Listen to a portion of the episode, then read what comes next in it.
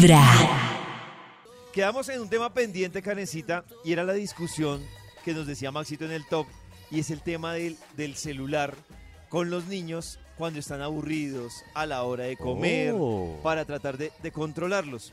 Y es que resulta que a mí me llamó la Uy, atención muy porque importante. Yo quiero que Pollo nos instruiga sobre por qué es tan complejo el tema de la tecnología en los niños.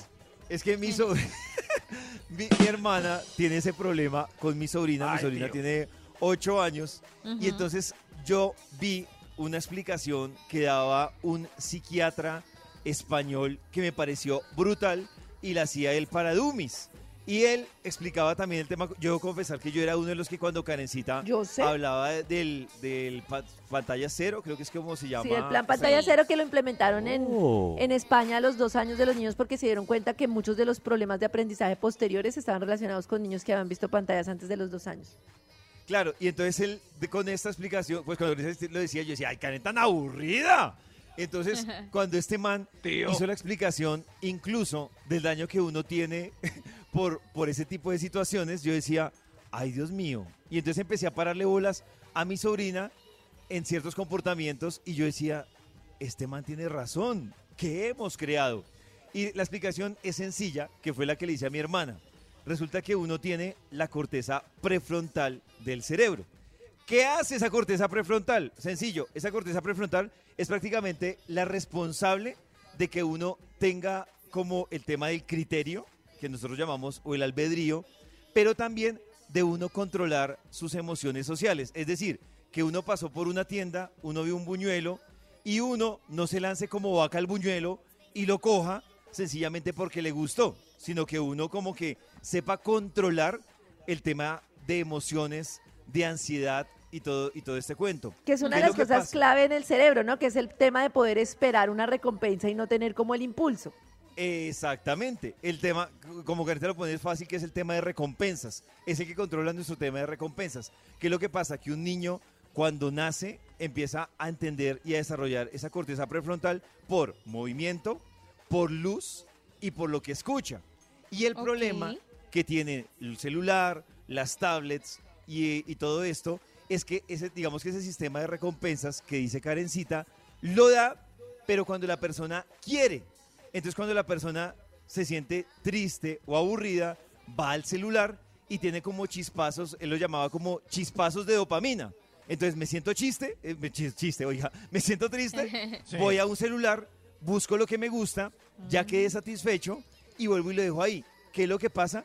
Que realmente esa corteza no se termina desarrollando como la persona quiere, entonces la gente se toma los episodios de aburrimiento, es para buscar chispazos de dopamina y como no los encuentra siempre en el celular, es cuando disminuye el tema de creatividad, el tema de decisión. Entonces dice que, por ejemplo, un joven que llega a los 16 años sin haber desarrollado bien la corteza prefrontal es la, que, la persona que se va a dejar influenciar fácilmente, es la persona que Oh, le va a costar, por ejemplo, el tema de controlar sus emociones, entonces va a decir las cosas a lo bruto, como lo piensa, va a hacer las Y cosas como las Wow. le dan la gana y ahí es donde empiezan los problemas de los niños que tienen el celular al lado para que no se aburran. Exacto, que, hay dos cosas ahí también muy importantes, Pollito, y es que el aburrimiento es la clave de la creatividad. Uno solo puede Oh. crear y por eso nosotros, cuando uníamos dos palitos, cuando cogíamos pasto, cuando todo eso que parece una bobada, eran actividades que permitían crear.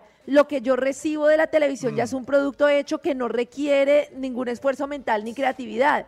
Y además a eso se le suma otro problema y yo por eso siempre recomiendo que hay un libro que le recomiendan a los marqueteros, no a los papás, que se Oh. llama Hooked, que explica toda la cantidad de tiempo que los ingenieros, psiquiatras detrás de la tecnología invierten en que la persona siga enganchada. Por eso es que uno en las redes ve un video y se reproduce el otro inmediatamente. Por eso son las notificaciones, son una cantidad No de tareas pensar. para que el cerebro no piense y no se desenganche. Como yo me engancho en un Oh. producto hecho y hecho y hecho, pierdo todo el tiempo de actividad para que el cerebro pueda terminar de desarrollarse. Eso para un adulto puede ser complicado, pero imagínense para un niño en que esa edad es vital para que su cerebro se termine de desarrollar. Pausa su desarrollo cada vez que se va a un dispositivo. Claro, eso fue lo que Pausa su. a mi hermana, Es- a mi sobrina, pero no. la Sí, sí, es- ahí. Es que todo tiene que ser equilibrio. Yo veía también que el, el tiempo muerto que nuestra generación tuvo ya no lo tiene la nueva. Por ejemplo, si nos montamos en un bus, antes, hace 20 años mirábamos por la ventana. Y mientras mirábamos por la ventana solucionábamos nuestros problemas o planeábamos cosas nuevas. Como, ay, ve. Mirando, o sea, pensando en nada. Pero ahora ya ninguno piensa en nada. Claro, que dice Viendo- Maxito, por ejemplo, dice que los porque ver el contenido en tiempo muerto entrar a jugar eh, eh, de esos, esos juegos que atrapan de una o mirar esos memes que el contenido de los memes es perverso. Entonces ya, quién sabe qué ir a seguir en otros 20 años ya. Claro. No, y yo las dejo a ellas. Yo entiendo el tema del mundo y de todo, y yo las dejo. Pero, por ejemplo, no las dejo juegos que son juegos muy avanzados, las dejo ver ciertas cosas. Digo, ya viste hoy hora y media, entonces ya no ves televisión el resto del día. Ay, bueno, mamá. cositas así.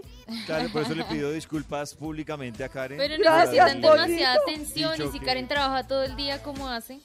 Claro, Nata, pero ese es el problema, que si trabaja todo el día, volvemos al tema. Hay juegos didácticos Claro. que les ayuda Pero a desarrollar niño- la Pero mira también, Nata, cómo 15 se ha vuelto el tema. se Mira aburrió, cómo- quiere mira- atención de la mamá. Pero mira cómo se ha vuelto el tema. No, mira que eso pensaba yo y con Pacho quedamos aterrados cuando nosotros nos tocó quedarnos 15 días en pandemia solos los cuatro y nosotros saliendo al aire y de todo. Yo creo que ustedes me escuchaban medio despelotada, pero yo les decía, acá está la leche, te sirves esto, acá te dejo esta Claro. fruta, no sé qué. Y era impresionante cómo ellas llegaban y les decía, a mediodía vamos a almorzar juntos, luego podemos jugar un rato, luego te dedicas a estas y estas tareas. Y ellas veían que estamos ahí trabajando y hacían cosas. ¿Qué hace uno normalmente? No, alguien tiene que estarlos mirando, alguien tiene que estarlos cuidando, los pongo en la televisión para que estén en actividad. Entonces el mismo niño se acostumbra a que si no está nadie cuidándolos, su forma de embobarlo es en un televisor. Exactamente, Uy, claro. Y yo, yo, por ejemplo, lo que veía que me parece impresionante es que este man decía que hay una forma de uno saber si uno a los 20 años tuvo problemas para desa- desarrollar su corteza prefrontal. Y por las personas que les cuesta la toma de decisiones, o sea, que necesitan mil preguntas para tomar una decisión, son personas que no desarrollaron su corteza prefrontal y hoy en día eso es lo que pasa, que uno ve gente de 18, de 20 años que se aburre y de una al celular.